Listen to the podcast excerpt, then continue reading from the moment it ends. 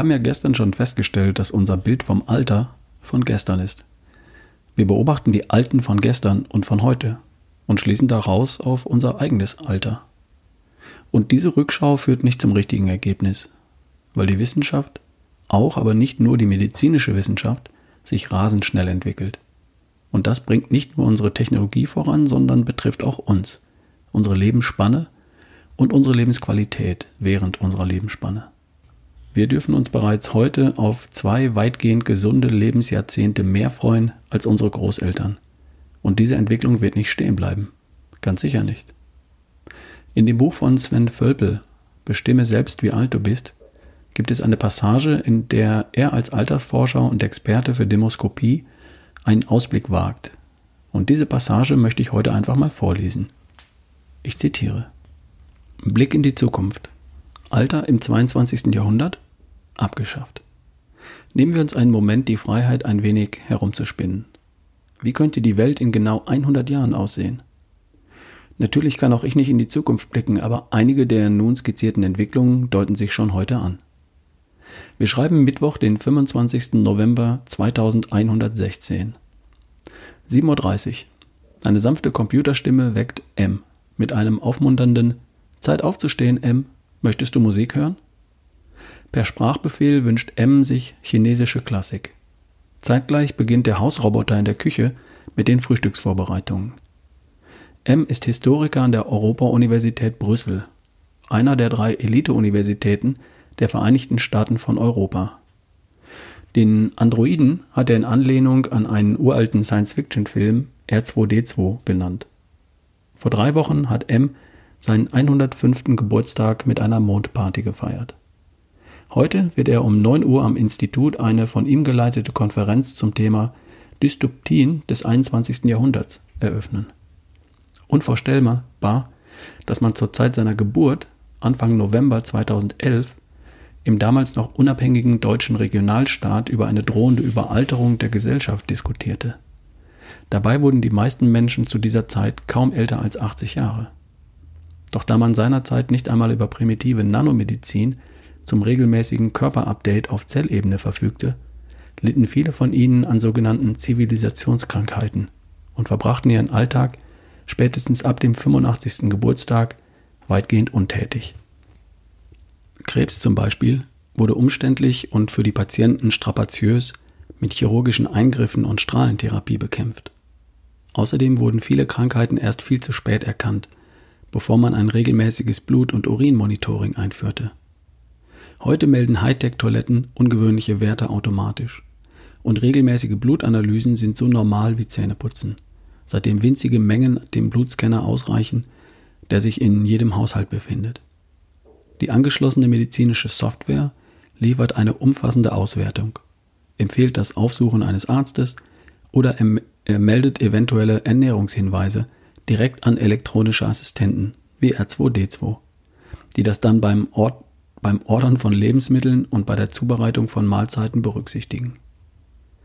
Seit der chinesische Alibaba-Konzern im Jahr 2045 Google übernommen hat, dominiert er den Weltmarkt für mobile Hightech-Medizin. Inzwischen wird Krebs erfolgreich durch Alibaba-Straps, genannte Armbänder, bekämpft, die ihn mit Hilfe von Infrarotsignalen und Radiofrequenzen schon während der ersten Zellmutationen im Körper erkennen und erfolgreich bekämpfen. Dank Stammzellenforschung ist es zudem zur Routine geworden, defekte Organe durch körpereigene Nachbauten zu ersetzen. Zu diesem Zweck wird jedem Neugeborenen Nabelschnurblut entnommen und in riesigen Blutdatenbanken verwahrt. Dank all dieser Maßnahmen ist die durchschnittliche Lebenserwartung inzwischen auf 110 Jahre gestiegen, und zwar für Frauen wie für Männer gleichermaßen. Einen entsprechenden Unterschied gibt es wegen der weitgehenden Angleichung der Lebensverhältnisse und aufgrund der Nanomedizin nicht mehr.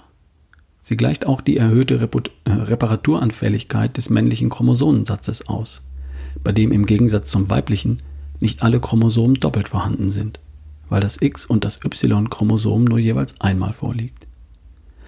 Den Weg ins Institut legt M mit einem selbstfahrenden Auto zurück. Seitdem man sich von menschlich gesteuerten Fahrzeugen verabschiedet hat, geht die Zahl der Verkehrstoten gegen Null.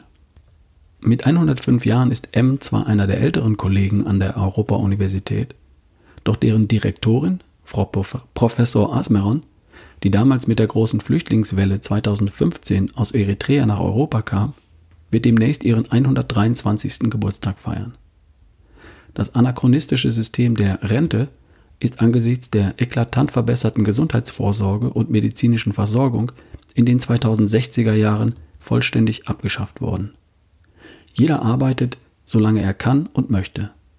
Die starre Aufteilung des Lebens in Segmente, wie sie früher üblich war, und bei denen 20 bis 30 Jahre für Schule und Ausbildung, 35 bis 40 Jahre für das Arbeitsleben sowie 20 Jahre und mehr für den Ruhestand vorgesehen waren, ist einer flexibleren Lebensplanung gewichen.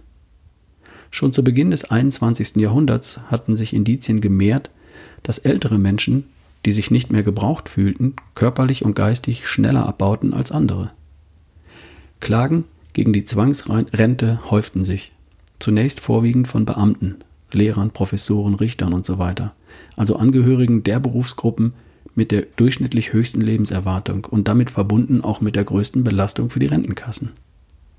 Dann folgten ältere, aber agile Personen in Managementpositionen, bis sich schließlich zahlreiche Berufsgruppen anschlossen, als nämlich allgemein bekannt wurde, dass Menschen dank einer längeren Berufstätigkeit nicht nur glücklicher und gesünder sind, sondern auch länger leben. Inzwischen hat jeder Mensch ein Lebensarbeitszeitkonto, LZK, das es Männern wie Frauen ermöglicht, ihren Arbeitseinsatz einmal jährlich zwischen 30 und 100 Prozent neu festzulegen.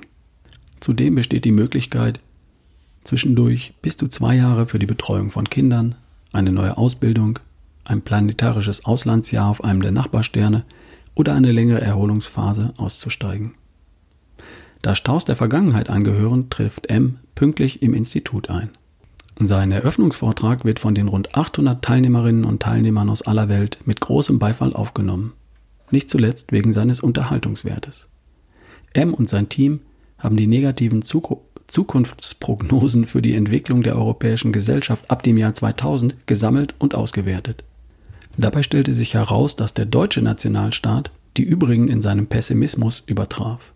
So wurde dort 2007 in einem primitiven Übertragungsmedium namens Fernsehen ein Film gesendet, der einen Aufstand der Alten für das Jahr 2030 prophezeite und die Prognose wagte, schon 2015 sei die häusliche Pflege ausschließlich für Wohlhabende möglich und 2019 werde freiwilliges Frühableben in den Leistungskatalog der gesetzlichen Krankenkassen aufgenommen. Weitere haarsträubende Vorhersagen dieser Art sorgen beim Publikum für amüsiertes Kopfschütteln. Wie konnten seriöse Wissenschaftlerinnen und Wissenschaftler sowie Medienschaffende nur auf solche Ideen kommen. Dabei hatten, ganz im Gegenteil, ein stetiger technischer Fortschritt, die zunehmende Digitalisierung der Unternehmen, sinkende Geburtenraten sowie eine immer bessere gesundheitliche Vorsorge und medizinische Versorgung ab den 30er Jahren des 21. Jahrhunderts dafür gesorgt, dass die Ü70-Jährigen aufgrund ihrer Erfahrung auf dem Arbeitsmarkt gefragt waren wie nie zuvor. Und dennoch sollte es bis weit in die zweite Hälfte des Jahrhunderts dauern, bis das überkommene Konzept des, El des Alterns als schicksalhafter Niedergang endgültig der Vergangenheit angehörte. Weiter schreibt Zwölfölpel, all das mag Ihnen wie ein Produkt meiner allzu blühenden Fantasie erscheinen, doch ganz aus der Luft gegriffen sind zumindest einige der skizzierten Entwicklungen nicht. Ende des Zitats aus dem Buch. Der Protagonist der Geschichte, M, ist im Jahr 2016 geboren. Vielleicht erleben unsere Kinder eine solche Realität. Und deine und meine Realität? Mal sehen. Ich bin gespannt und neugierig und sehr guter Dinge, was das angeht. Bis morgen. Dein Ralf Bohlmann.